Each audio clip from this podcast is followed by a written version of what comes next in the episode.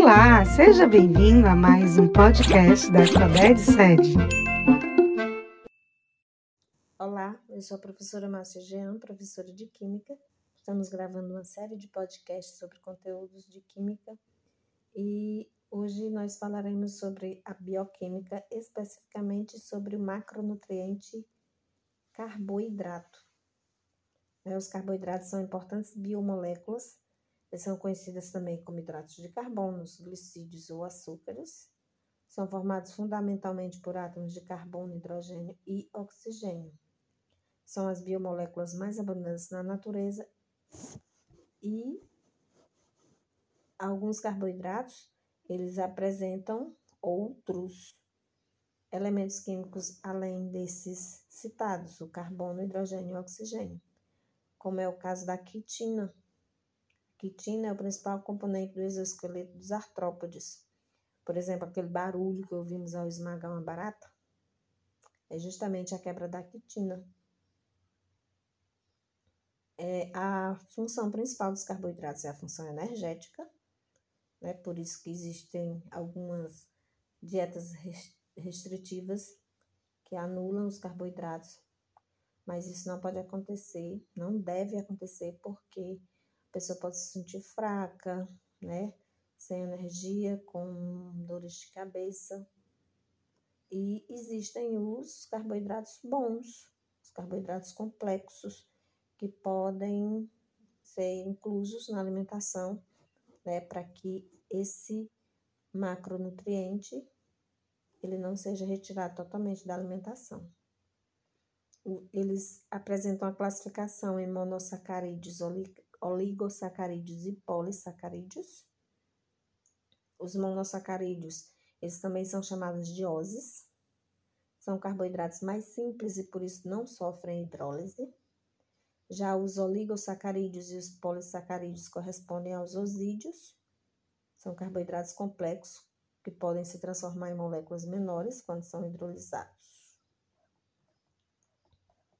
É, existe na alimentação os carboidratos simples e os carboidratos complexos. Eles são diferentes na estrutura, por isso eles são absorvidos de maneiras distintas. Os simples, eles são formados por um ou dois açúcares, geralmente são digeridos rapidamente, enquanto que os complexos levam mais tempo. Né? Exemplos de carboidratos simples têm os bolos, doces, refrigerantes, sorvetes e batatas fritas. Já os complexos né, têm como representante o feijão, lentilha, batata, milho e cereais. Né, eles, o, por serem absorvidos rapidamente, os carboidratos simples provocam uma grande quantidade de energia em pouco tempo, enquanto que os complexos têm energia liberada continuamente. E ainda tem os carboidratos bons e os carboidratos ruins, Geralmente, carboidratos são classificados em bons ou ruins pelo seu valor nutricional.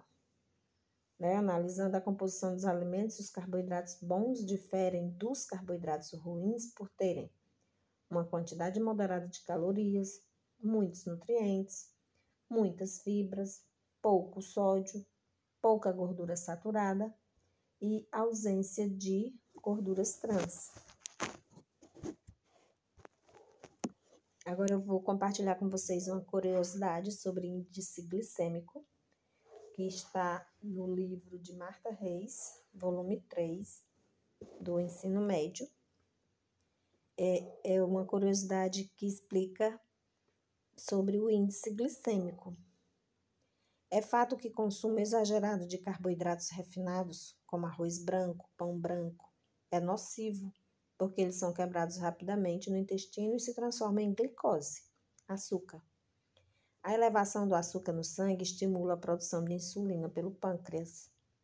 O excesso de insulina abaixa rapidamente o nível de glicose na circulação sanguínea, provocando sensação de fraqueza e muita fome.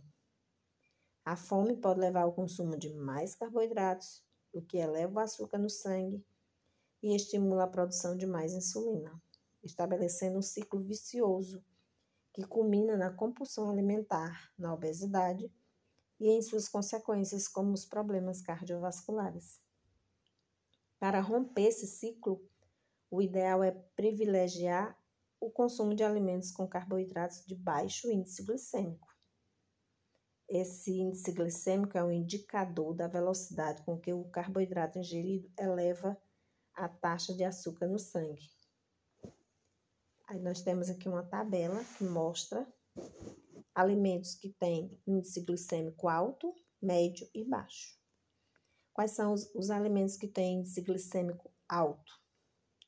Croissant, sorvete cremoso, beterraba, purê de batata e pão branco. Índice glicêmico médio, a laranja, o macarrão, a cenoura, a banana, o arroz branco e a pipoca. Já alimentos com índice glicêmico baixo, tem a soja, o amendoim, o iogurte, a pera, o feijão preto e a maçã. Então, é importante que a gente saiba a importância de cada macronutriente na nossa alimentação, para com isso a gente conseguir ter uma alimentação balanceada, né, que nos leva a uma vida mais saudável. Então, o conhecimento, a informação é algo que a gente pode tirar proveito, inclusive na nossa alimentação, para, mais uma vez, uma vida mais saudável. Então é isso, fiquem bem e até o próximo. Tchau, tchau.